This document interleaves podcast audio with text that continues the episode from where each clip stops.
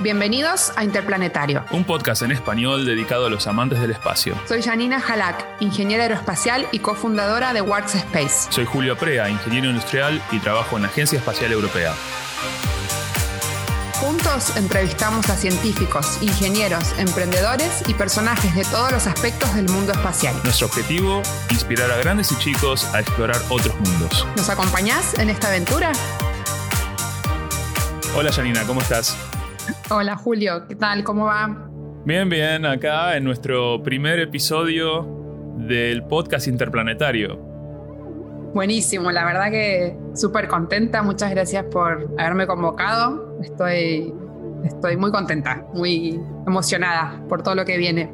Sí, y bueno, es un podcast que de cierta forma lo discutimos porque queremos traer un poco, conocemos mucha gente que es de habla hispana, ya sea españoles, latinoamericanos, que trabajan en el mundo del espacio, no necesariamente en sus países, algunos sí, algunos no.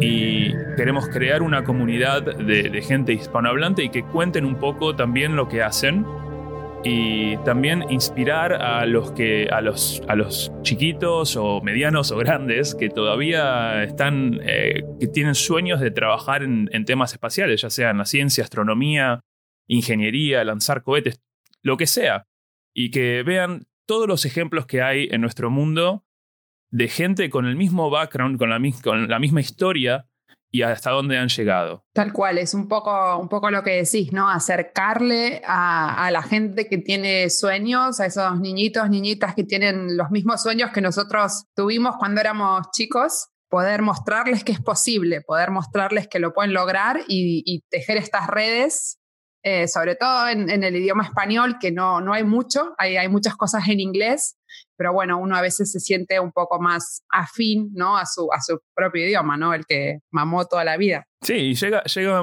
a veces llega un punto en que, por ejemplo, yo trabajo en inglés y, y vos a veces en español, a veces en inglés también. Eh, mitad y mitad, o sea, el día a día es normalmente español, pero bueno, todos los documentos son inglés y no sé, clientes, proveedores, mucho inglés también. Incluso hay veces que trabajé tanto en inglés en estos temas que me cuesta encontrar la palabra en español de lo que quiero decir. Así que de, cierta forma también vamos a reaprender el español en, en, en ciertos términos técnicos que, que, utilizamos en día a día en, en, inglés. Pero bueno, vos me contabas un poco de tus sueños, Janina, y...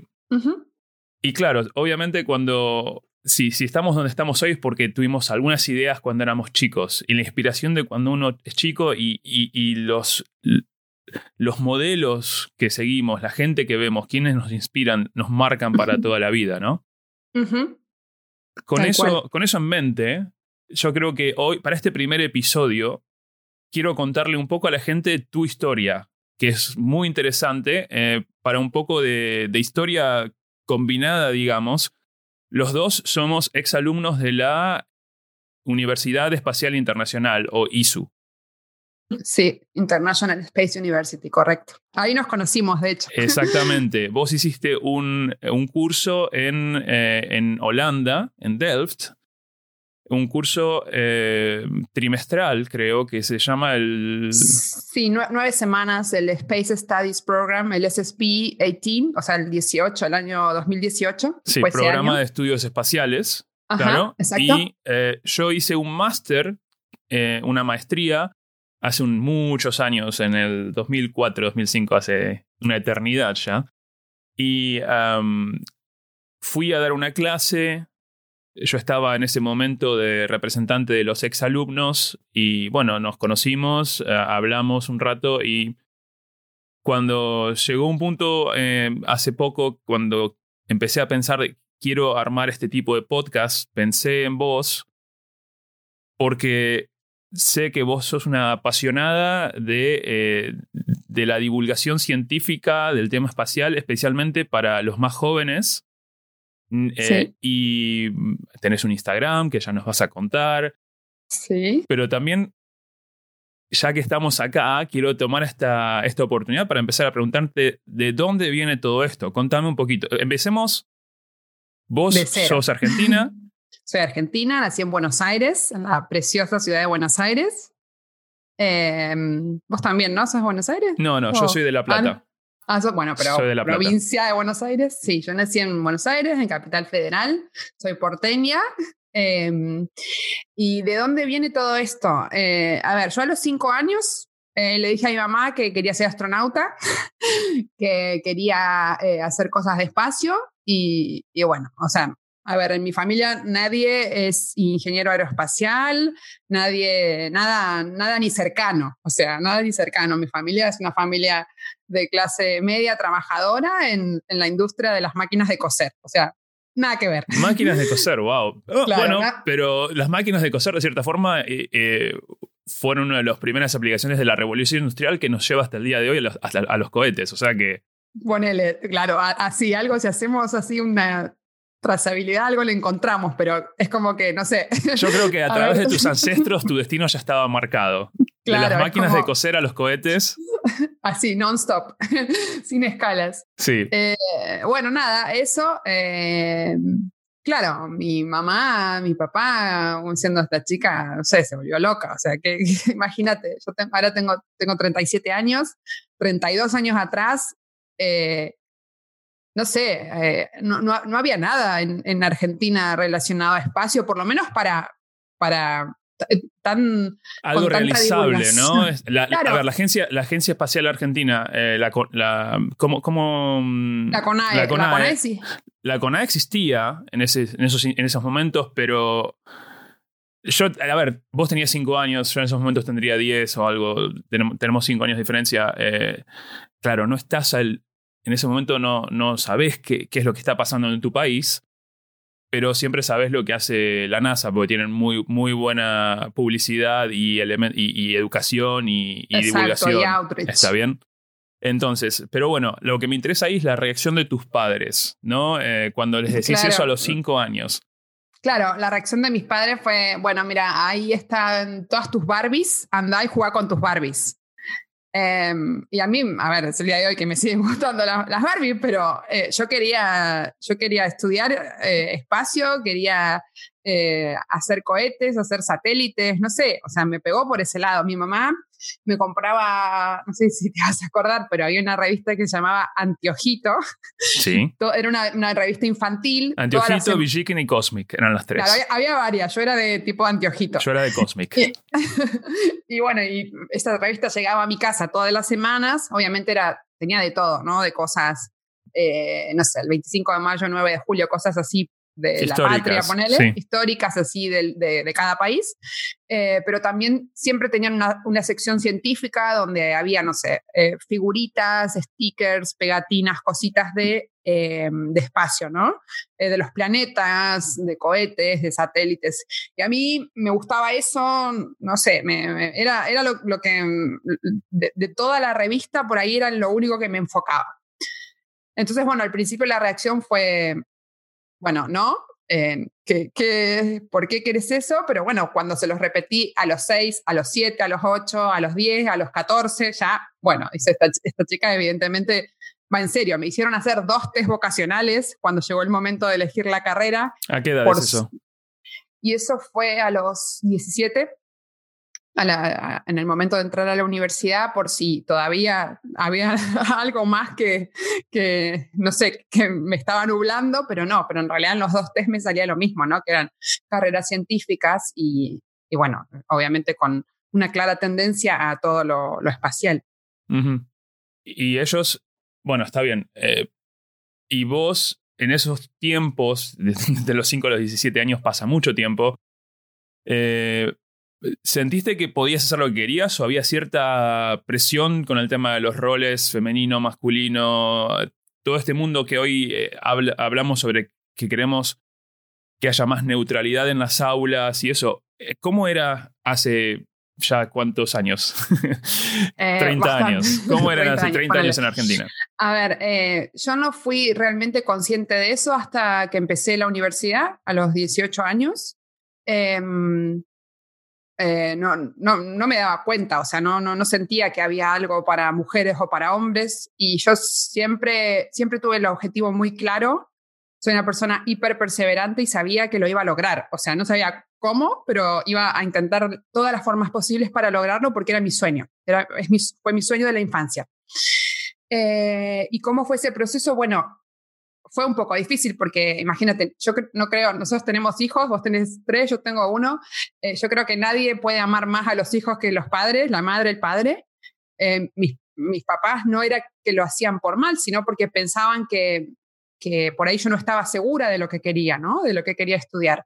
Entonces, más o menos como a los 14 años, em, mi mejor amiga, bueno, estábamos en la escuela, me dice, mira, pasé por el planetario de la ciudad de Buenos Aires, pasé con el bus, o sea, con el colectivo, no sé cómo se dice colectivo en otros países, pero el bus, eh, me trae un número de teléfono y me dice, hay, hay cursos de astronomía en este lugar. Estaba súper cerquita de mi casa, pero yo no tenía idea. O sea, es como que te digo que estaba... ¿Qué edad tenías ahí? tenía 14. Claro, esos cursos, como es un planetario, hay este, telescopios, podías ver este, ir a usar esos telescopios, son de noche, porque de, día obviamente está todo está cerrado. Entonces, claro, imagínate, eh, veintipico años atrás, em, decirle a mis papás, necesito ir al planetario dos veces por semana eh, para hacer un curso a la de noche. astrofísica. A la noche. A los 14 fue años. fue todo medio ahí una revolución, porque claro, a los 14 años y, bueno, nada, al final lo entendieron, me acompañaron, me anotaron. Por supuesto, me pagaban la cuota, porque en ese momento uno no, no trabaja, no tiene, digamos, recursos. Em, me, me, acompañaron, eh, me acompañaron siempre. Después de ahí, me, o sea, siempre me acompañaron, ¿no? Pero bueno, al principio fue medio difícil de que ellos entendieran lo que yo realmente quería. Pero no porque... Pero te apoyaron. Me apoyaron, sí, siempre, siempre. Mi papá me decía, me lo sigue diciendo, el, saber no ocupa lugar, así que bueno, lo tenés que hacer. Eh, mi mamá también, entonces bueno, uno me llevaba, el otro me iba a buscar. Y así, bueno, y llegó un punto que estaba yendo, o sea, fui desde los 14 hasta los 18 años, hice cursos de astrofísica, de, mm, eh, ¿cómo es? Eh, de mm, manejo de telescopios, hacíamos tipo visitas a otros observatorios más pequeñitos en otros lugares en provincia de Buenos Aires. Cosas que no aprendes en la secundaria. No, no, imagínate, yo empecé, el, el primer curso que hice fue el de astrofísica eh, y explicaban cosas que yo todavía no había estudiado la tabla periódica, porque eso se veía en tercer año y yo estaba en segundo año de la secundaria. Entonces fue como una, una iniciación súper intensiva de que te hablaban de, no sé, de, de quartz y de no sé qué, y una adelantada. Me imagino que después cuando llegaste a las clases de física de tu secundaria, tus compañeros los pasabas como ya te sabías toda la clase. Me, me iba bien, me iba bien, era, era bastante, eh, eh, soy, ¿no? Bueno, estudiosa y bastante nerd, pero, pero sí, la verdad que, bueno, fue todo un proceso. Después, a los 18 años, eh, empecé la universidad y, y, la verdad que el, la universidad de ingeniería, bueno, todos sabemos, es, es bastante larga, dura, ardua, entonces no podía compatibilizar las dos cosas. Entonces, eso lo dejé, pero bueno, lo hice durante toda mi, mi adolescencia, básicamente, ¿no? Y, te pregunto, una, una, primero, vos llegás a la clase de ingeniería, llegás al, al aula, chicos y chicas, ¿cuántos hay de cada uno? No, no eh, chicas no había ninguna, o sea, eh, éramos, eh, en el primer año éramos 80 alumnos, yo era la única mujer, o sea, yo entré al aula, entré al aula una aula muy grande, llena de, bueno, de bancos, ¿no? De, de, pupitres. Y era, claro, todo el mundo mirándome. Mi abuela me decía, eh, tenés que sentarte adelante porque si te sentás atrás no vas a escuchar y te vas a distraer, tenés que sentarte siempre adelante para tener, que los profesores te tengan buena, buena eh, referencia.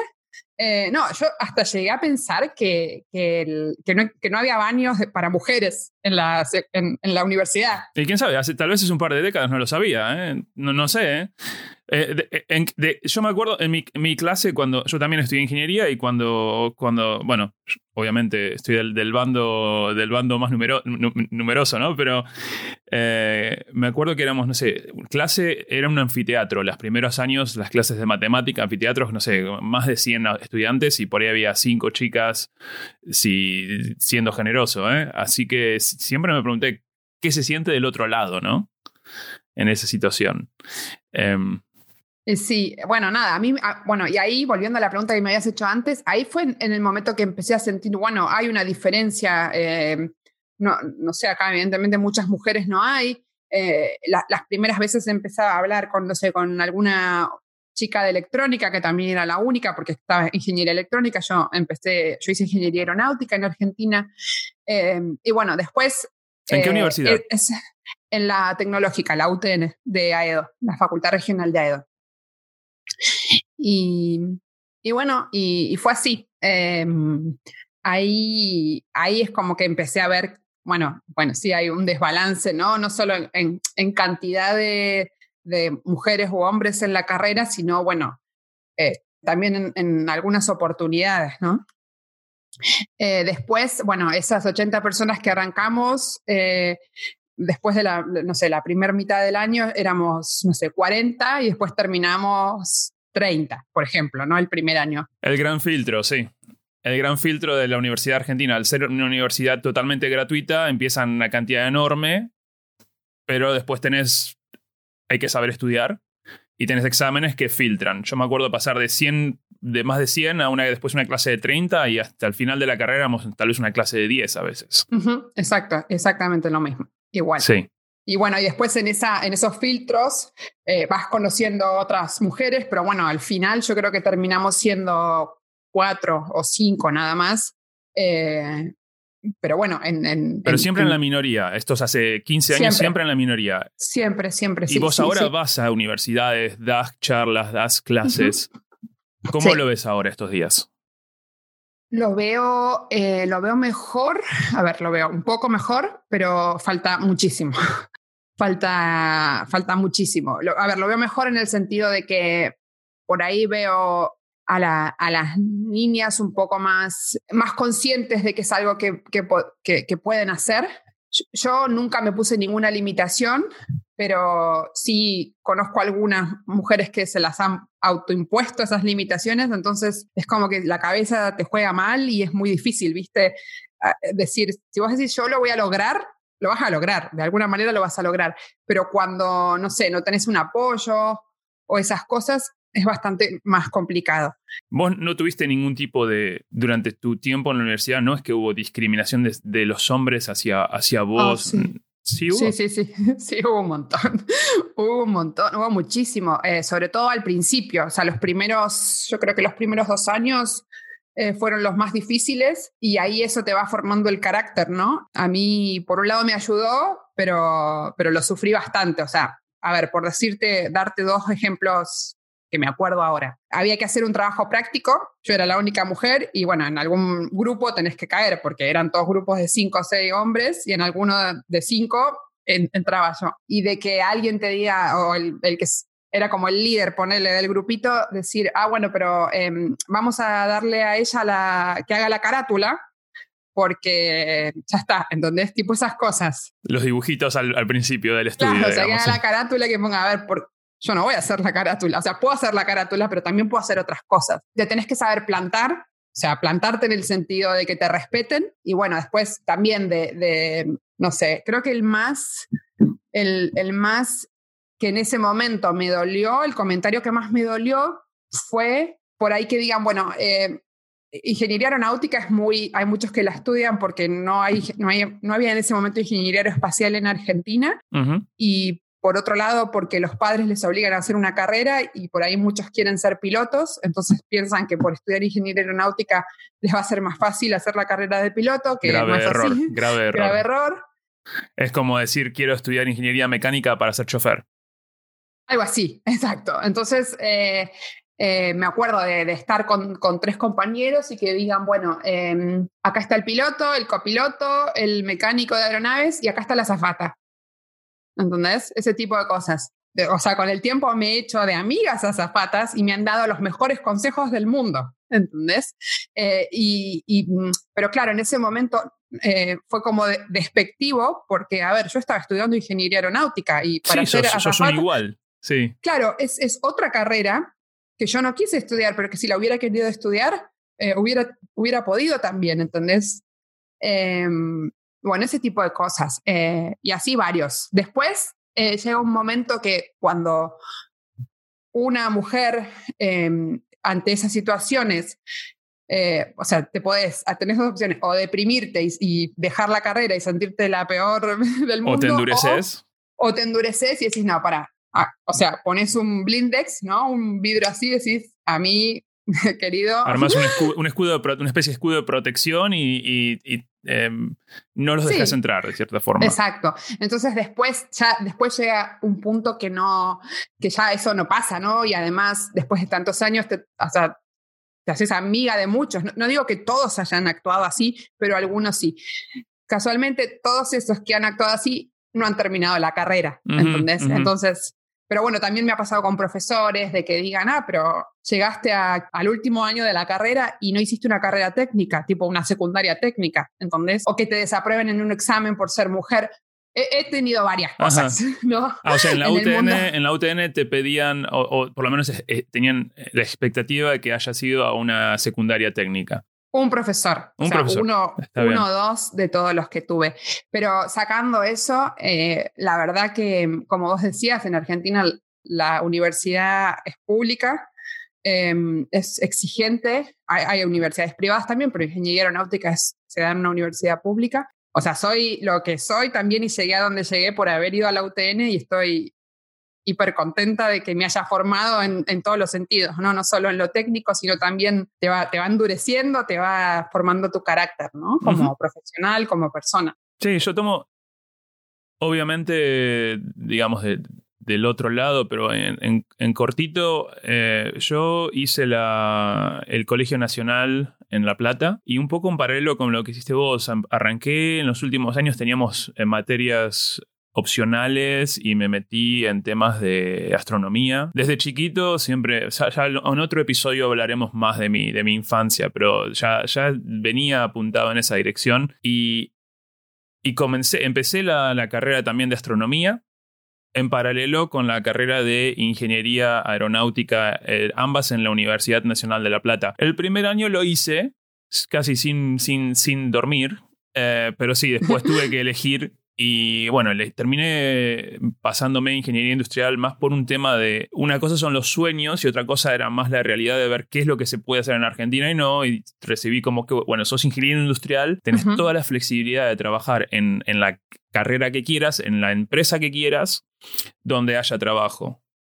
Eh, bueno, después logré básicamente volver al tema del espacio, pero fue una, una especie que a los 18 años me di, me di, cuenta, dije, bueno, la realidad, estoy en Argentina, la realidad es esta, eh, los, los trabajos están en el petróleo, en, en, en el metal, no tanto en lo aeroespacial. Así que me interesa que vos hayas elegido aeronáutica por querer hacer aeroespacial y hiciste toda esa carrera. ¿Cuál era la expectativa laboral en Argentina estudiando esa carrera? No lo supe hasta los veintipico de años que conocí INVAP, que es, la, es como el, el prime contractor de la CONAE, Sí, es una. Están, tienen sede en Buenos Aires. Y en la, en la Patagonia. Una vez los visité, geniales las, las, instalaciones que tienen y eh, son legendarios en tema de ingeniería en Argentina. Han creado satélites que todavía están en órbita. Sí, sí, es, es brutal. La, la, a ver, la industria aeroespacial argentina es, es genial, ¿no?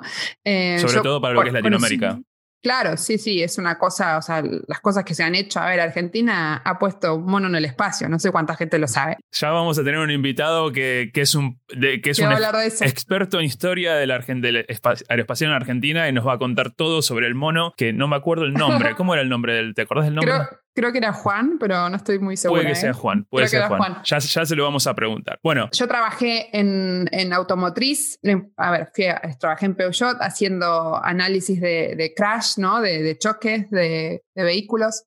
Em, trabajé en Tenaris, en, que es también, bueno, básicamente hacen tubos, tubos con y sin costura para la industria. Qué loco, yo también trabajé en Tenaris. Trabajé en Tenaris.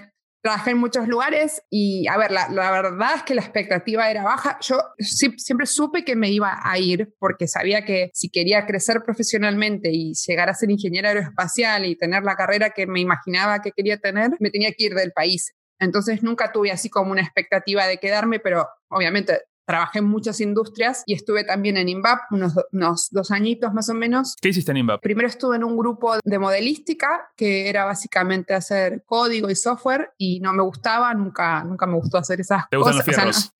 Claro, siempre más lo mío era lo mecánico y después estuve un tiempo en un grupo de, estructuras y mecanismos y después de ahí pasé a la industria petrolera. ¿En qué empresa? automotriz y después petrolera. Estuve, bueno, en Citroën, Peugeot Citroën un par de años y después estuve también, antes de irme a Estados Unidos a vivir, estuve en una empresa que se llama San Antonio que trabaja para, bueno, IPF y, y otras empresas. Esos sí estaban en Neuquén, en Comodoro Rivadavia, todo en el, en el sur del país, Mendoza también, oeste de Argentina. O sea, trabajé en muchas cosas. La verdad, la expectativa era por ahí mudarse a Patagonia y seguir trabajando en INVAP, pero bueno, no, no, no, era, no era mi idea, ¿no? Mi idea era terminar la carrera de ingeniería aeronáutica y seguir a ingeniería aeroespacial. Yo quería ser, ingeniería eh, ser ingeniera aeroespacial. Pero vos te vas de INVAP hacia otras industrias, no te vas de INVAP directo del país, ¿no? Si sigo la línea. Claro, me voy, me voy a otras industrias, sí. Y vos mencionás ahí que te vas para Estados Unidos. Me voy a Estados Unidos. ¿Te vas a estudiar? ¿Te vas a hacer trabajar? Me voy a estudiar. También costó mucho porque no, es fácil entrar a una universidad en Estados Unidos. Tenés que dar exámenes, tenés que, bueno, aplicar a varias. Hablar inglés, obviamente. Hablar inglés, tener, bueno, buenas, buen promedio de la universidad. ¿Y qué estudiaste? Em, hice un eh, Master of Science in Aerospace Engineering en Cal Poly, que es la Universidad eh, Politécnica Estatal de California, que es la co-creadora de los CubeSats. Y bueno, estuve ahí. Fue, creo que, una de las más mejores experiencias de, mi vida. El lugar es precioso, la universidad es genial. Eh, aprendí muchísimo, me gradué de ingeniero aeroespacial y, y, nada, fue como como cumplir mi sueño, ¿no? Ese sueño de que de los cinco años que pasó de ser astronauta, ser ingeniera, hacer esto, lo otro, siempre en espacio, bueno, fue como verlo realizado. Me acuerdo que cuando fue la, la fiesta de graduación, allá en Estados Unidos todo es muy, bueno, se hacen en el estadio de fútbol americano, montan un escenario y hay alguien, un locutor que dice, bueno, tu nombre y tu apellido para que te den, bueno, el, diplomita, ¿no? Me acuerdo de, de que nombraron mi, mi nombre, claro, y de, saltar, si me había volado un zapato, de la, no me importaba nada, ¿viste? Era como, lo logré, lo hice, lo conseguí, soy ingeniera espacial. Eso, no sé, lo tengo como, como un recuerdo precioso. Y eso es algo que me parece, si lo que entendí bien, vos venís de la Universidad de la UTN en Argentina, donde hiciste un título de cinco años y ya sos ingeniera aeronáutica, ¿no? Sí. Y te vas a Estados Unidos a hacer un máster en ingeniería aeroespacial. Pero básicamente vos tenés dos títulos, porque en, lo que es el resto, no el resto del mundo, pero en el mundo eh, de habla inglesa, el modelo es más que vos haces un estudio primero de tres años de una especie de bachiller y después dos años de especialización de tu máster. O sea que vos en ese momento ya sos alguien que tiene siete años de estudios universitarios. Exactamente. Estás sobre, sobrecalificada con respecto a tus compañeros, digamos, de la, de la Calpol y vos venís con mucha más trayectoria. Sí, y venía con muchísima experiencia también de trabajar en, no solo en la industria aeroespacial, sino en otras industrias. Pude trabajar también durante el verano, bueno, según la visa que yo tenía, era visa de estudiante, pero durante el verano, después de que pasaba el primer año, podías trabajar, conseguir, si conseguías un internship, podías hacer un internship durante el verano. Conseguí también en una empresa eh, que se llama Zodiac Aerospace, era más enfocada a aeronáutica, pero bueno, cosas también de cálculo, de materiales compuestos eh, una fábrica muy grande que hay en Santa María, en California, eh, donde montaban todos los asientos de los Boeing, Embraer, bueno, diferentes aviones, ¿no? Así que... Ya puedes tener una experiencia en la industria aeronáutica. Este aeronáutica. Claro, sí fue cortita porque fueron tres meses, pero la verdad que el, hecho de, también de trabajar, ir a, ir a trabajar a Estados Unidos tipo una empresa, estar ahí, estar con tus compañeros, fue como también otra cosa un sueño cumplido, ¿no? Porque eso que uno ve en las series o en las películas, de repente lo, estaba viviendo, ¿entendés? De, wow, para mí siempre Estados Unidos fue como la, referencia, la, bueno, hay, hay que llegar aquí, ¿no? Porque por ahí no conocía tanto el lado europeo. Sí, yo, a ver, cuando yo era chico también conocía la NASA, pero no conocía a la ESA. Claro. A, Latinoamérica nos llegaba mucho de la publicidad y divulgación de la NASA y algunos de los grandes divulgadores como Carl Sagan, que fue una influencia enorme en mi vida, venían de Estados Unidos y con sus referencias siempre con temas de la NASA. Pero una de las cosas que te quiero preguntar que me parece que puede ser interesante para nuestra audiencia, sobre todo para los más jóvenes que están buscando oportunidades, el tema de bueno, vos estudias en Argentina, tenemos carreras que son eh, gratuitas y si, digamos, tenés la oportunidad, te pones las pilas y eh, el esfuerzo y además, obviamente, soporte de la familia, porque en Argentina trabajar y al mismo tiempo hacer una carrera eh, que es muy intensa es muy difícil, muy difícil. Pero bueno, y pero muchos que ya están en esa situación se quieren ir afuera a hacer un máster o algo. Contame, tema becas y tema visas, ¿cómo fue esa experiencia para vos? Fue dura porque yo apliqué una beca Fulbright. Eh, bueno, mi ahora marido también es ingeniero aeroespacial, fuimos juntos a estudiar a, a Estados Unidos, pero en ese momento, bueno, nada, o sea, salió la oportunidad y le digo, bueno, mira, me voy, a, me voy a presentar a esta beca, ¿qué hacemos? ¿Te presentás? ¿Nos presentamos juntos? Ustedes ya estaban juntos antes de eso. Estábamos juntos, no estábamos casados, pero vivíamos juntos. En Argentina. En Argentina, sí, en Buenos Aires. Em, nos presentamos los dos, a él le dieron la beca y a mí no. Y a mí no me dieron la beca porque me argumentaron que yo me iba a estudiar a Estados Unidos por amor. O sea, que me iba como a seguir a mi novio en ese momento. O sea, a no vas a estudiar ingeniería aeroespacial por amor, por amor, por amor, por amor a alguien, ¿no?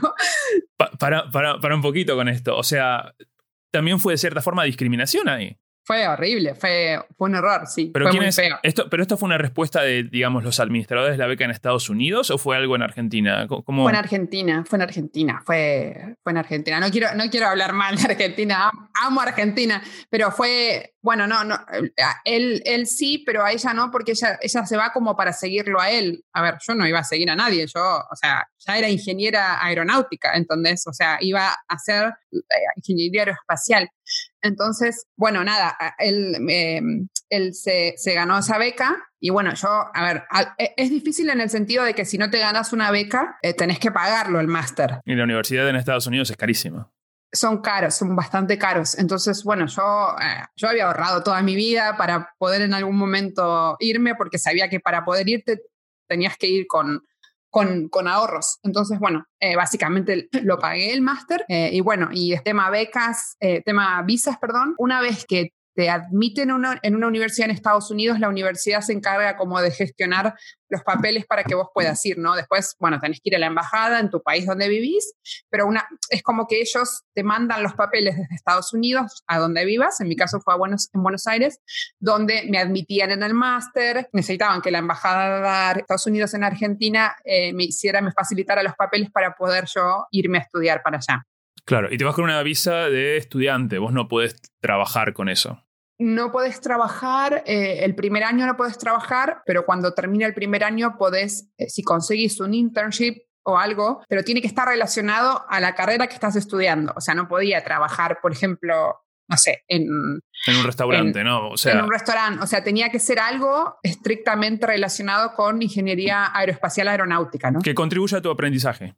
Exactamente, sí. Y eso es bastante complicado allá también porque, bueno, hay las normas ITAR, ¿no? Em, sí, mucho de lo que está en el tema aeroespacial o aeronáutico está también relacionado con lo militar y en ese sentido también solamente suelen tomar gente que es, eh, que es estadounidense, ¿no? Que tiene la nacionalidad. Ahí, ahí me ayudó mucho, que fue también sin querer, sin quererlo, o sea, después de un montón de años, me, me eh, reencontré que estaba viviendo como a una hora y media de mi casa con un compañero de la UTN, Hernán, que estaba él con su mujer, eh, viviendo, nada, a una hora y media de mi casa, pero yo hacía, no sé, como siete años que no lo veía. Y, bueno, él estaba de jefe de, de diseño en Zodiac de toda la parte de diseño, tenía como 40 personas a cargo y él, digamos, ayudó a, a, que mi currículum llegara a las manos indicadas para que me pudieran hacer una entrevista. Me dijo, yo te puedo conseguir una entrevista seguro. Después, de ahí en adelante, es todo, todo tuyo, ¿no? Eso me ayudó mucho, me ayudó mucho.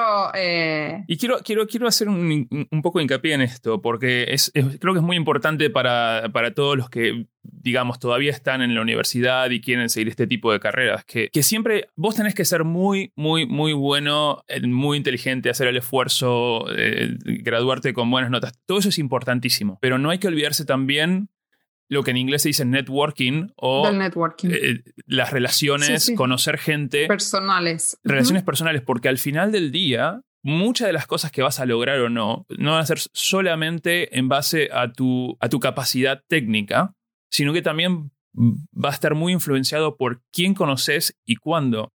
En la, sociedad que vivimos, lamentablemente, o tal vez no, no, es, no, no, estamos, no estamos solamente en una sociedad donde solamente cuenta la capacidad técnica. En Argentina, en Estados Unidos, en Holanda, en donde sea, cuenta también a quién conoces y cómo desarrollas esas relaciones. Y eso es importantísimo y no hay que dejarlo de lado. No. Obviamente, esas relaciones te consiguen oportunidades, pero después tenés que vivir a la altura de esas oportunidades y, lo que estás contando vos ahora, ¿no? Si yo enviaba, por ejemplo, el currículum por la página web, probablemente todavía sigue estando ahí y nadie lo iba a revisar. Él me ayudó mucho, me facilitó que llegara al jefe de Stress Analysis y me dijo, yo, yo la entrevista te la puedo conseguir. Después, si en la entrevista o sea, te va mal. Te va mal, olvídate que vas a entrar. Entonces no iba a entrar porque, no, no, claro, no, es un acomodo, no es un acomodo, pero es un poco para ponerse del lado de la gente de recursos humanos. Ellos tal vez reciben cientos o a veces miles de currículums. Miles. Está bien. Y cuando vos tenés cientos o miles de currículums, no es que te vas a poner a analizar cada uno y hacer ecuaciones para ver cuál es mejor que el otro. No, a veces es tu primera impresión y también una recomendación personal donde te pone al tope de la pila ayuda muchísimo en tener esa oportunidad de que te vean y te conozcan un poco más. Tal, tal cual, eso, eso es fundamental, es súper importante tener buena relación con, con, la gente y sí, estos lazos humanos ¿no? que, que van atados ¿no? también a, a, la parte técnica, es súper importante. Es que sobre, sobre todo en ingeniería también, todo este tema va un poco también relacionado con tu capacidad de trabajar con otra gente y, y trabajar en equipos.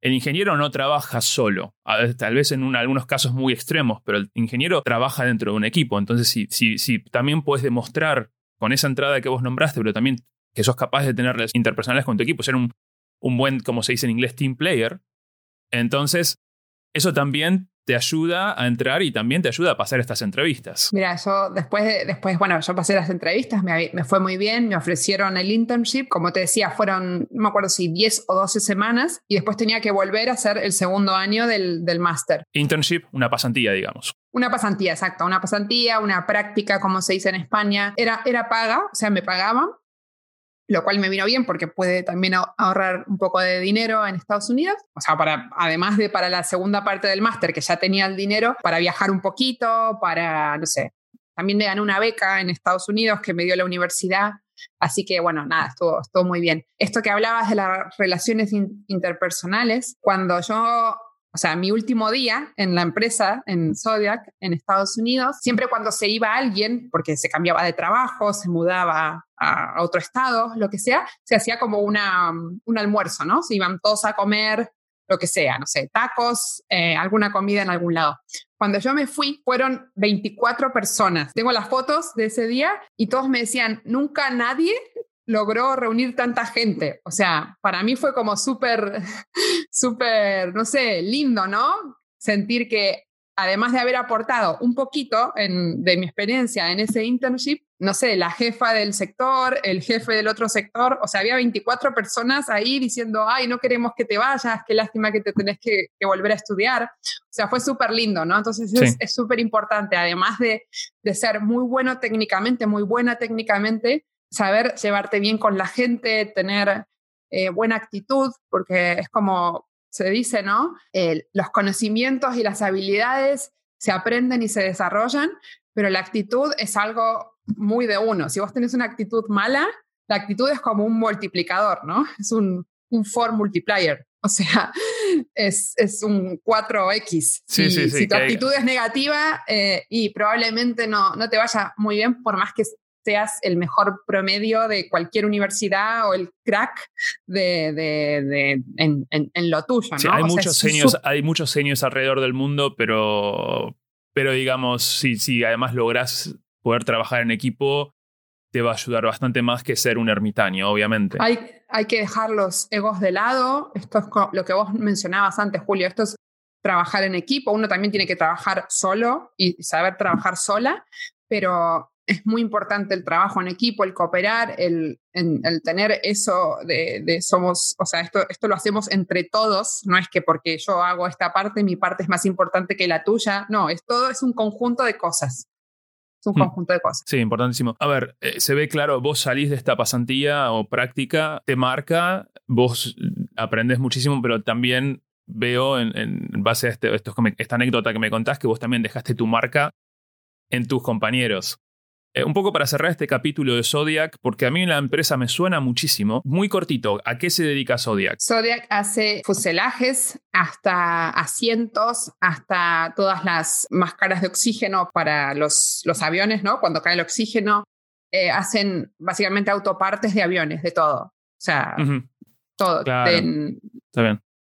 Eh, los, los pisos, se trabaja mucho con materiales compuestos, todas las, los cabinets, ¿no? los carritos de, mm, de las azafatas, bueno, todos los interiores de aviones. Sí, sí, creo que me hace acordar que cuando yo estaba buscando mi primer trabajo, creo que había también, puede que hubiera puesto Zodiac más en la parte de diseño de, de los baños de los aviones o algo así. También, exacto. en la parte yo estaba mirando en Airbus más que en Boeing o algo así, pero me, me súper suena Zodiac.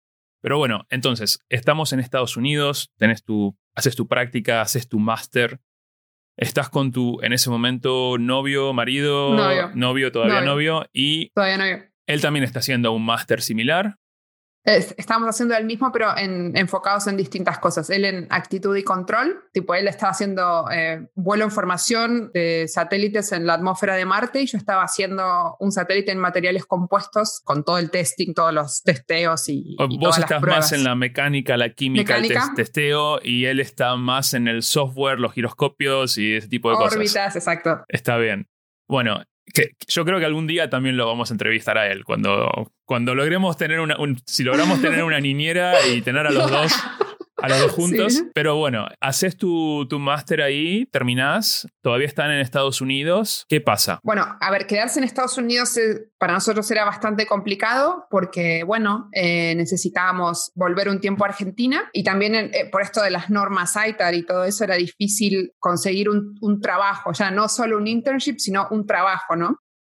Entonces, bueno, volvimos un tiempo para Argentina y después eh, nos surgió la posibilidad de venir a, España a hacer el doctorado en ingeniería aeroespacial. No era algo que teníamos así como meta en la vida hacer el doctorado, o sea, como un meta profesional, ¿no? Pero, pero bueno, era como un plus a una oferta de, de trabajo que nos habían hecho a los dos. Trabajo y doctorado al mismo tiempo. Claro, era como cuando estás trabajando full time, el doctorado lo haces a medio tiempo. Y bueno, la, tomamos, la, oferta, y nos vinimos para España. En Galicia. En Galicia, sí, estamos en. Que es un lugar que me encanta. Galicia, es muy bonito. Vos creo, eh, mi familia viene en parte de Galicia. La tuya de, venía de. Vos sos, todos en Argentina somos inmigrantes, así que ¿de dónde vienen los tuyos? a ver, de todos lados, de de Burgos, ay, de Italia y de Siria, básicamente. Una mezcla bastante típica en Argentina, digamos. Entre... Bueno, y estamos acá en España. Te viniste a hacer el doctorado en Galicia, si me acuerdo correctamente, en Vigo. O... Sí, eh, sí, Vigo. Es, es, la Universidad de Vigo y estamos en Nigrán, pero bueno, es muy cerquita. ¿Esto son en qué 15 año kilómetros. ¿En qué año es que pasa esto? Esto 2017. 2017. Cuando yo te conocí en la ISU, ¿fue en qué año? 2018. Ah, está bien. Entonces, vienen a hacer su doctorado. En, ese, en esa época tu empresa todavía no existe. Eso es algo que fundás después, más tarde. Sí, todavía no existía. Ya estaba, o sea, ya estábamos haciendo muchas cosas, pero todavía no teníamos la empresa mm, legalmente constituida. Pero a ver. ya, te, voy a preguntar un poquito más adelante entonces de tu empresa.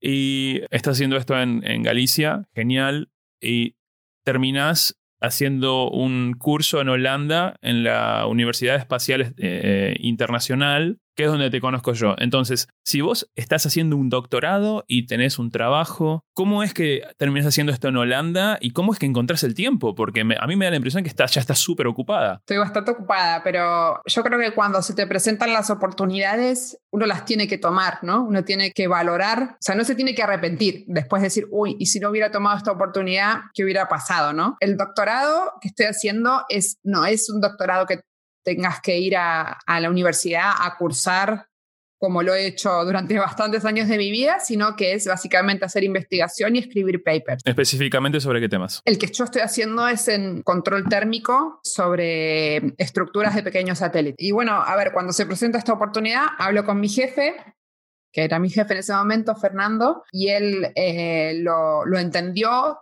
conoce la ISU también, entonces, bueno, sabía que era una oportunidad súper importante para mí y bueno, y me permitió, me, me dio el, digamos, me, dejó el tiempo para poder hacerlo. Por supuesto, aquí en España hay bastantes días de vacaciones, entonces yo creo que el primer mes Em, me lo tomé, me tomé todas las vacaciones y para el siguiente mes de, lo que duraba el SSP me, me, dio el tiempo, básicamente. Después, obviamente, cuando volví, si había que trabajar más horas o recuperar horas, a ver, yo sí me tenía que quedar hasta las 11 de la noche trabajando, lo hacía, pero bueno, básicamente me, me ayudó, me facilitó, me dio la oportunidad de poder hacerlo y bueno, y me fui un par de meses a, a, a Delft que Delft además tiene una, una, una, facultad de ingeniería aeroespacial legendaria, digamos. Los recursos que tiene esta gente. Súper buena. Yo no estaba ahí mucho eh, en ese momento, como no me enteraba mucho de las cosas que pasaban en Europa. Hacía un año, un añito que justo había llegado, entonces, bueno, fueron muchas cosas que fui aprendiendo, ¿no? Con,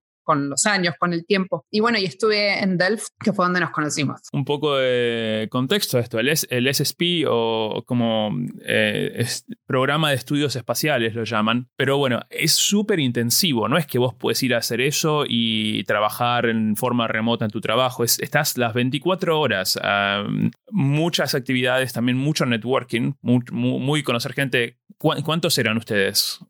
Éramos 135 alumnos. 135 de cuántos países más o menos? 34, creo, 34, 35 países. Eso te, te explota el cerebro, me imagino. De golpe estar expuesto a todas estas culturas y personalidades, ¿no? La verdad que sí, había días que uno terminaba cansado de, no sé, de tanto hablar inglés, pero la verdad que, nada, dormías un rato y estaba genial, o sea, nunca era como, no sé, una, la ONU, entonces aparte toda gente súper apasionada de espacio, de, de, de ingeniería, de, derecho aeroespacial, de marketing, o sea, de, mil cosas que por ahí uno al ser tan técnico, ¿no? Y haber hecho ingeniería primero, ingeniería después, doctorado en ingeniería después. Es como que, claro, necesitas aprender otras cosas, ¿no? Sí, sí, la gran especializarse versus ser generalista. Exactamente, Está bien las dos cosas, que la ISU es más una especie de hacerte un poco más generalista. ¿no? Te, si vos ya sos ingeniero aeronáutico, no vas a ir a la ISU a aprender más de ingeniería aeronáutica, vas a aprender de medicina, de, astronomía, biología, lo que sea. Entonces, estás ahí, yo, yo hice la ISU, hice el máster que dura un año. El tuyo dura creo que nueve semanas o algo así. Nueve semanas, sí. El mío, el ser el máster es menos gente porque tenés, que estar un año completo en Estrasburgo, una ciudad hermosa, y además haces una pasantía. Y éramos creo que cerca de 35 personas de 30 países. Era, era una locura. Eh, yo me acuerdo llegando directo de Argentina a mis 24 años, solamente habiendo estado expuesto internacionalmente a Argentina y una vez que había viajado a algunos países latinoamericanos o a España, pero siempre el mundo hispano, ¿no? Entonces, entonces realmente te cambia el paradigma, eh, cosas que siempre asumiste que son de cierta forma, porque uno donde uno crece asume que esa es la normalidad, te das cuenta que no, nada que ver y que muchas cosas pueden ser diferentes en diferentes países y que funcionan igual o a muchas veces mejor, ¿no? Pero bueno, esa fue mi experiencia de la ISU. Yo no sé, ¿vos qué, vos qué te llevaste de todo esto, de todas estas semanas? Yo me llevé muchas cosas. Yo, como te contaba, ya estábamos encarando toda, toda nuestra empresa. Y bueno, entonces sabía que no iba a ir al, por ejemplo, hay siete departamentos. Uno de ellos es el de ingeniería. Sabía que no iba a ir a aprender al de ingeniería. Incluso te fomentan que no elijas algo de lo que ya estudiaste. Claro. Exacto, que, que, que sea otra, ¿no? Que sea inter, o sea, interdisciplinario, ¿no? La, triple I, internacional, intercultural, interdisciplinario. Y yo elegí el de el departamento de Space Management and Business, o sea, de gerenciamiento de proyectos espaciales. Y la verdad que aprendí muchísimo de, cosas que no tenía idea. Eh, me ayudó mucho a mm, fortalecer mis habilidades en liderazgo también. Es mucho de tener, o sea, ya había hecho mi, mi, carrera de ingeniería espacial en Estados Unidos ya tenía un cierto nivel de inglés bastante bueno, pero claro, ahora estás adelante de mucha gente hablando de otras cosas, ¿no? Tipo practicando cómo hablaría un manager en espacio, ¿no? Un ingeniero que ya sabe su vocabulario técnico. Sabes que me estoy empezando a acordar en eso. Yo fui a dar una clase justo al, mismo departamento, porque este departamento de, de, de Business y Management, de hecho yo estuve de responsable, coordinador de este departamento eh, en las ediciones de, creo, hace varios años, cuando se hizo en Canadá, se hizo uno en Estrasburgo, estaba yo de, coordinando este departamento. Así que fui a dar una clase y me acuerdo que cuando vos hablabas, claro, vos tenías un inglés casi perfecto, pero con ese acento que, que no te... Claramente no sos española, pero yo no podía decir si eras argentina o no, pero ya estaba sospechando un poquitito, porque hay cierta forma en que hablan los latinoamericanos, cierta forma en que pronuncian ciertas cosas que son muy diferentes a los españoles. A mí te voy a decir algo, esto no lo hablamos antes, nuestra, nuestra A mí me pasó igual con vos, cuando vos hablaste, yo dije, wow, hablas súper bien inglés, pero ¿será argentino? Yo creo que es argentino. Y en un momento lo dijiste y dije, Sí, después cuando terminó la, la, clase, digamos, la sesión, dijimos, ¿sos argentina? Yo también, ah, qué bueno. Y de ahí nos pusimos a charlar, almorzamos, me acuerdo, hablando de esto, lo otro. Vos estabas en París. Estaba en París en ese momento, sí, sí, sí. Ahora estoy en Holanda. Ahora estás en Holanda. Bueno, está bien. Haces la ISU. Ahí ya habías armado tu empresa. ¿O lo armaste después? Fue después, pero ya estaba todo encaminado, no estaba todavía, teníamos que cerrar unos proyectos, de, bueno, para los que estábamos contratados, para la que estaba contratada, entonces eh, lo, decidimos hacer después. ¿Tu empresa, WarX o WarX? WarX. WarX. WarX. Que me, enteré hablando con vos que no tiene nada que ver con la Unión Argentina de Rugby. Nada, nada. Nada que ver. Primero que nada te quiero preguntar del nombre, ¿de dónde sale el nombre? Works es, es un nombre que, bueno, Andrés, que es mi marido y también es cofundador, los dos fundamos Works, tenía ese nombre hace mucho tiempo registrado y no, no, no, significa nada en realidad, no es un acrónimo de algo. Si tenemos que elegir algo, la, la A es de la ambición de los proyectos que estamos llevando a cabo de la ambición no profesional y el de avanzar y el del querer que las cosas pasen. Pero bueno, evidentemente vamos, estamos viendo ahí a ver si le encontramos algún acrónimo, pero no, no, no es un nombre así que signifique tal cosa. Y eso es algo típico de ingenieros. Primero definimos el acrónimo y después nos fijamos qué se puede significar. Cuando normalmente debería ser, le creamos el nombre y después armamos un acrónimo. Bueno, y la empresa. Armas la empresa con tu marido, Works. ¿A qué se dedican? Works está desarrollando eh, In-Space Transportation Services, o sea, servicios de transporte en órbita, desde órbitas LEO hasta la Luna y el espacio profundo órbitas Leo, las órbitas bajas cerca de, la, tierra, que estamos hablando de unos 200, 100 kilómetros a 800 más o menos, ¿no?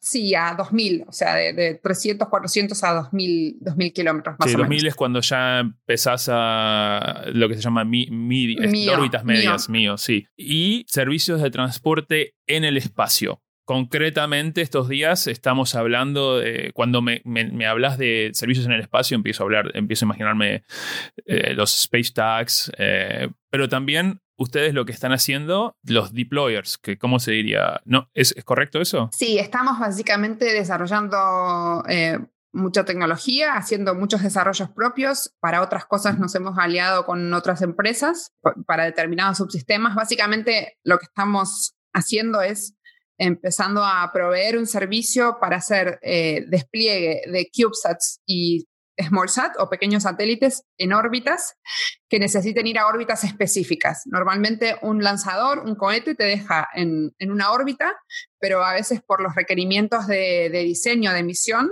estos satélites necesitan estar a una inclinación específica, a un, en determinados puntos que un lanzador no te da. Entonces nosotros lo que cubrimos es esa, esa, parte, digamos. Seríamos como si fuese un taxi. Y no sé, a ver, nos estamos poniendo un poco técnicos y yo, yo creo que uno en algún capítulo nos vamos a tener que poner un poquito más en detalle de todos estos conceptos que estamos hablando ahora, ¿no? Para introducir un poco a la audiencia. Pero ahora que estamos acá, ustedes no es que suben con el cohete y una vez que el cohete está arriba, digamos, abren las puertas y salen los, los, los CubeSats o satélites, los satélitos sino que ustedes también pueden cambiar la inclinación de la órbita. Claro, nosotros básicamente lo que hacemos es integramos, o sea, montamos estos satélites dentro de, nuestro satélite, digamos, cargo. Nuestro satélite cargo va montado dentro de un cohete y nosotros lo que hacemos es partimos, o sea, el satélite, el, el cohete nos, nos deja en una órbita y nosotros desde ahí, como ya tenemos dentro de nuestro satélite cargo a nuestros clientes o nuestras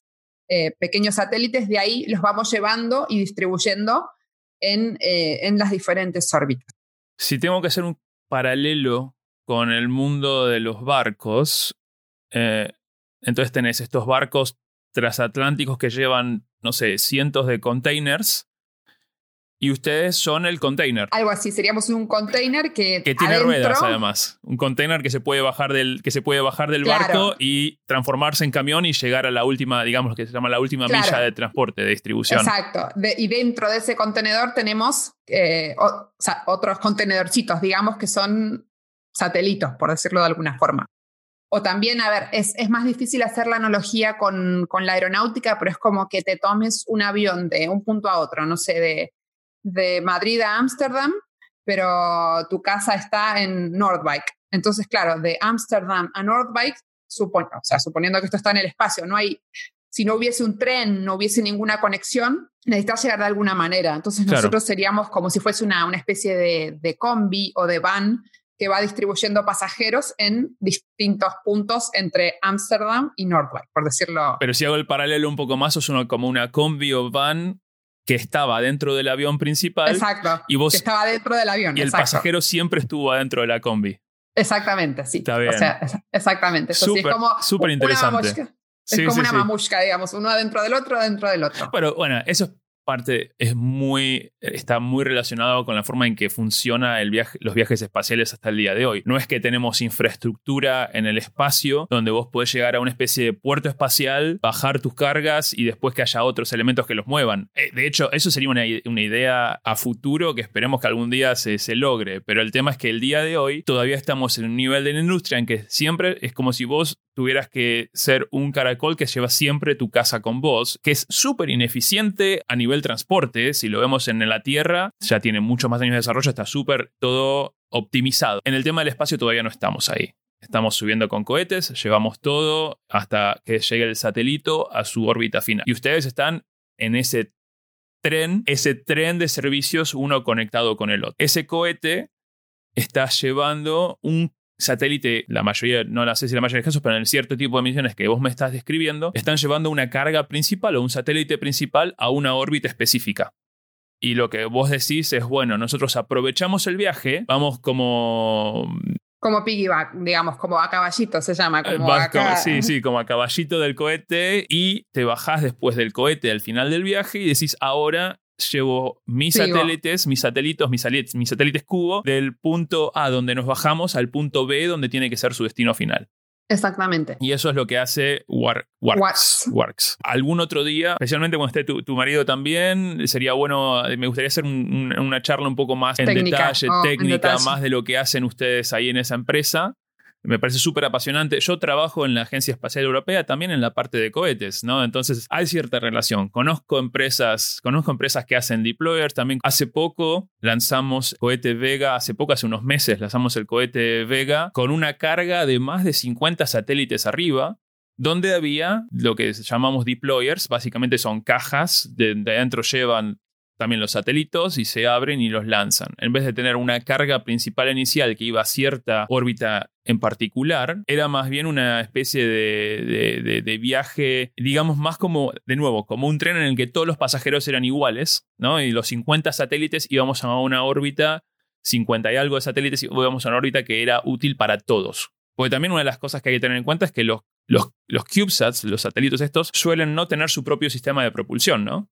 Está cambiando la cosa, pero es la... Está cambiando, sí, está cambiando. Hay varias empresas que están desarrollando sistemas de propulsión para CubeSats, pero, pero sí, digamos como que el, el tramo largo conviene, digamos, eh, o es más óptimo hacerlo con, con un spacecraft, ¿no? Un cargo, ¿no? Como el que estamos haciendo nosotros. Y muchas veces el tema de que el satélite no pueda tener su propia propulsión es básicamente porque el satélite principal, querés minimizar los riesgos de que pase, de que pase algo en el viaje que te arruine el satélite principal. Entonces, ustedes es como que el satélite este siempre son como pasajeros de segunda, de segunda clase de alguna forma.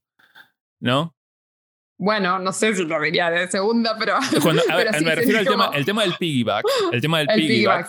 El concepto de piggyback sos pasajero de segunda clase porque eh, la órbita la determina el satélite principal. Claro, exacto. En el momento que se va a lanzar, lo, también lo determina el satélite principal. Si el satélite principal se demora por X causa, todo tu lanzamiento del cohete se demora. Sí, tal cual, es como que dependés del cliente principal. Esto con la misión que vos mencionabas de la ESA, la, creo que fue la 16, ¿no? La 16, eh, sí. BB16 y también con las que está haciendo, bueno, SpaceX, también de rideshare, de viajes compartidos, está un poco cambiando esto de pasar de una carga primaria y vos ser la secundaria a que, a que todos sean la carga principal. O, todos secundarios, todo principal, digamos, somos todos iguales. Estamos llegando, llegando a un mundo de, democratización o comunismo satelital. Algo así. El espacio es para todos, digamos, una cosa así.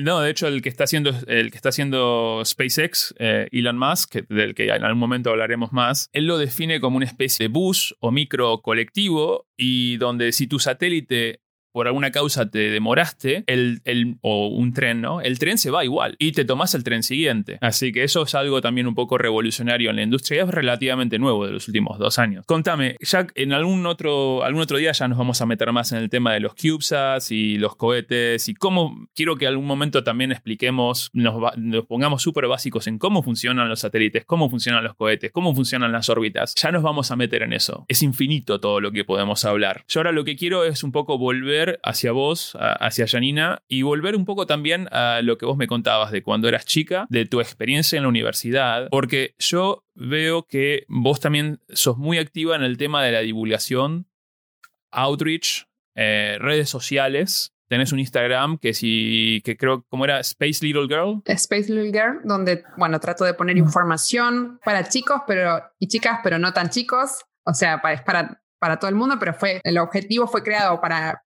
niños chiquitos, pero me di cuenta que había, o sea, tengo mucha atracción con gente más grande, ¿no? Que dicen, ay, yo quiero estudiar ingeniería espacial, ¿dónde estudiaste? ¿Cómo hago? ¿Qué hago? Un poco también por lo que hacemos este podcast ahora, ¿no? Claro, exacto. Entonces, un poco, bueno, de responder, ¿no? Mensajitos, bueno, estudié al lado, hice esto. muchas chicas que me piden consejos, chicas, chicos también. Ahora estoy como haciendo mil cosas, porque bueno, además de soy CEO de Works, entonces estoy con la empresa, terminando el doctorado, tengo una familia, entonces, bueno, balancear todo eso a veces me lleva a postear menos cosas en el Instagram, pero igual siempre lo tengo y siempre estoy como disponible para la, persona que me quiera preguntar algo. Eh, también soy voluntaria de Inspiring Girls España, que es un, programa donde mujeres profesionales vamos a las escuelas. Bueno, ahora con todo este año del COVID no se ha podido, pero he estado yendo el, primer año que me anoté como voluntaria, donde vas a las escuelas, hablas con grupos de mujeres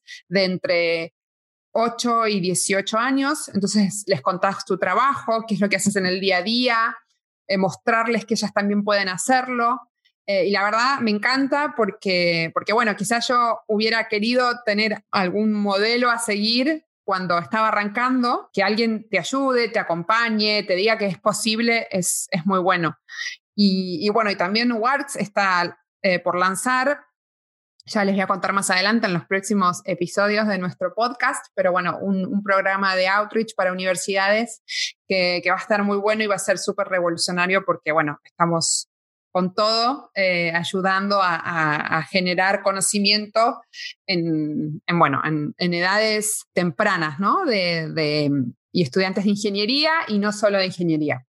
Pero ya se los voy a contar más adelante. Y este, este es un tema que un poco me apasiona porque al, al ser hombre yo vivía en la oscuridad por décadas de lo que implicaba ser una mujer en esta industria o, ser una mujer simplemente en el, sistema educativo, incluso desde el jardín, ¿no? Eh, tengo, tengo dos hijas chiquitas y es cuando lo empecé a experimentar, cuando, por ejemplo, viene la más grande, cuando, no sé, tenía 3, 4 años y me contaba, no, yo quiero jugar a la pelota, pero solamente los nenes juegan a la pelota, las nenas se tienen que quedar en la esquina, que a mí me enfurecí Obviamente no me esperaba que este, esto todavía siga en las escuelas primarias o, maternales en Francia en ese momento. Soy consciente de que venimos de un país que por lo menos hace décadas cuando yo me fui era un país machista. Entiendo que las cosas están cambiando. No sé la situación actual, no la puedo evaluar obviamente desde mi punto de vista. a lo que quería apuntar un poco es vos veo que estás muy apuntada a la promoción hacia las nenas también. Sí, a, a todos, o sea, a las nenas, a las nenas, pero también eh, a, los chicos, ¿no? Porque, porque bueno, porque me ven y, está buenísimo también que venga un nene y te diga, ay, qué bueno, ingeniera o Janina, ayúdame con esto, cómo puedo estudiar, qué puedo hacer. Sea, está bueno, ¿no? Está bueno, pero sí, pero en las nenas, sobre todo un poco por mi experiencia, por eso se llama Space Little Girl, como es el, usuario, porque yo empecé así, empecé como una Space Little Girl, ¿no? Sí, incluso tengo, tengo amigas, eh, al trabajar en la industria que, tenemos, tengo amigas que, que me han contado experiencias similares cuando eran chicas. Y eso es lo que, a ver, lo que te quería preguntar es, al crecer yo, eh, Neil Armstrong fue a la luna con Buzz Aldrin, Werner von Braun también estaba ahí diseñando cohetes, eh, Carl Sagan, todos hombres. Pero claro, yo nunca me enteré de que no era normal, ¿entendés? Para mí era Está bien, son hombres, son ejemplos. si ellos lo hicieron, son cosas que puedo, modelos a seguir, puedo copiar las cosas que hicieron cada uno de mis modelos en sus carreras y ver hacia dónde puedo llegar. Nunca, el tema del género nunca me, me, afectó de cierta forma, porque, pero jamás tuve la empatía de, decir, ay, si yo fuera mujer y todos mis ejemplos son hombres, ¿qué pasa? Y, y eso es lo que veo ahora. Vos junto con otras muchas mujeres, están volviendo hacia las universidades, a las escuelas, y están proveyendo ese, ese ejemplo ese, ese, ese, modelo de rol, role model, ¿cómo se diría? Role model. role model. Sí, modelo a seguir, creo que le dicen en español. Que tal vez a ustedes un poco les faltó cuando ustedes eran chicas, ¿no? exactamente, sí, es como querer aportar desde, desde la experiencia de uno y humildemente eh, una forma de, de que se den cuenta de que es posible, de que lo pueden hacer, de que nadie puede impedir que hagan nada, que está todo en la mente de, una y que es importante, que la gente te va a decir, no, no lo puedes hacer y, que uno tiene que seguir y, si está convencida, eh, lo, puede lograr.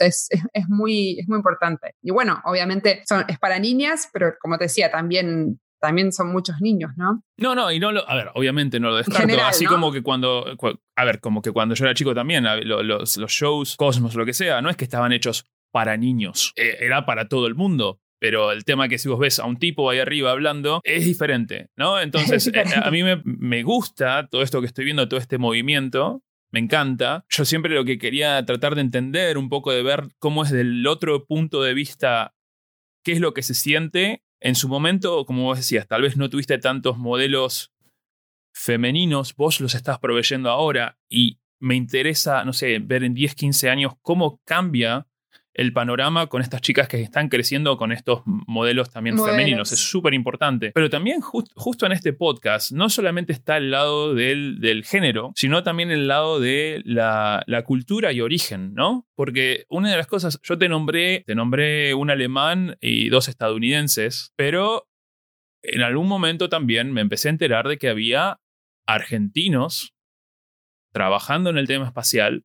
Nosotros no somos los primeros, hace, ¿no? Eh, de, hecho, hay mucha historia en Argentina en el tema del espacio y de Latinoamérica también, Brasil, Colombia. Y creo que cuando, creo que fui a, mi, a un congreso, el un congreso en Japón, cuando empiezo a conocer gente de la CONAE y también lo conozco a, Pablo de León, por ejemplo, y cuando me lo encuentro, él, él, es el que escribe muchas cosas de la historia argentina, pero también hizo muchísima. Él, él es un tipo que cuenta la historia, pero también hace la historia. Y ya espero que algún día hablemos con él y nos va a contar un poco más de esto. Pero me acuerdo también el efecto que tuvo en mí de decir, ah, otro argentino que está, digamos, triunfando o por lo menos pudiendo seguir su sueño y trabajar en temas del espacio. Y de otra es otro de los eventos que me un poco me explotó la cabeza al saber que no soy el único somos muchos y podemos tener una comunidad y podemos aprender y ayudarnos mutuamente. Y es una de las cosas que me interesaría o que quisiera tener como objetivo para este podcast, ¿no?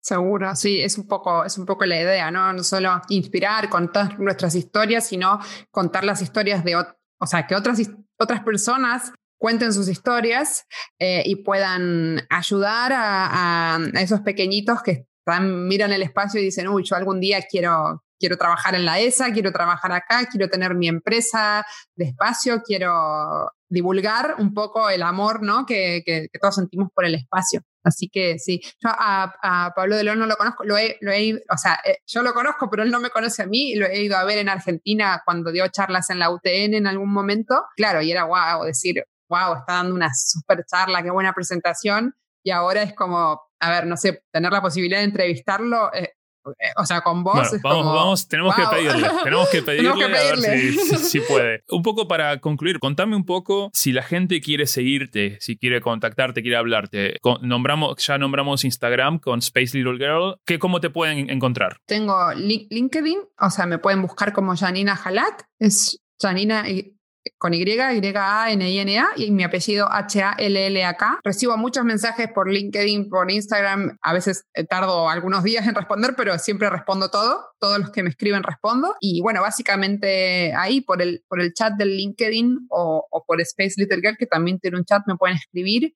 Pueden seguir a Warts en warts.com y Warts Space en LinkedIn, Twitter e Instagram. UARX.com works.com. Bueno, algún consejo, algo relacionado a espacio, encantada de, hablar con todos y todas. Bueno, Janina, y bueno, para los que quieran eh, contactar al podcast, ya, ya, vamos a armar un poco todo, todo lo que va alrededor de un podcast. Esta es la primera vez que, grabamos un episodio, así que el que quiera enviar algo de, algún comentario o preguntas o temas sobre lo que, quieran que cubramos en el, en el futuro o simplemente preguntas de, básicas de cómo funcionan cosas en el espacio que, también podemos, podemos contestar. Por ahora pueden ir a mi, a mi Twitter. Eh, mi nombre es Julio Aprea y mi Twitter es Aprea. a-P-R-E-A. Me pueden buscar en arroba aprea y preguntar lo que quieran eh, sobre el podcast y lo vamos a, lo vamos a responder después en, en futuros capítulos. Yo ah, también tengo un, Twitter, Mara, que me acuerdo, arroba Space Little Girl también, así que bueno, no lo uso tanto, así que, pero bueno, es mejor por el Instagram. Pero bueno, sí. Vamos a poner esto en las notas del, del podcast también para que sea más fácil, que, que sea con un simple clic. Y bueno, nos pueden encontrar en, en, las diferentes plataformas, Spotify, Apple o, el, el, software de podcast que, que utilicen. Y bueno, Janina, bueno, gracias por este primer episodio.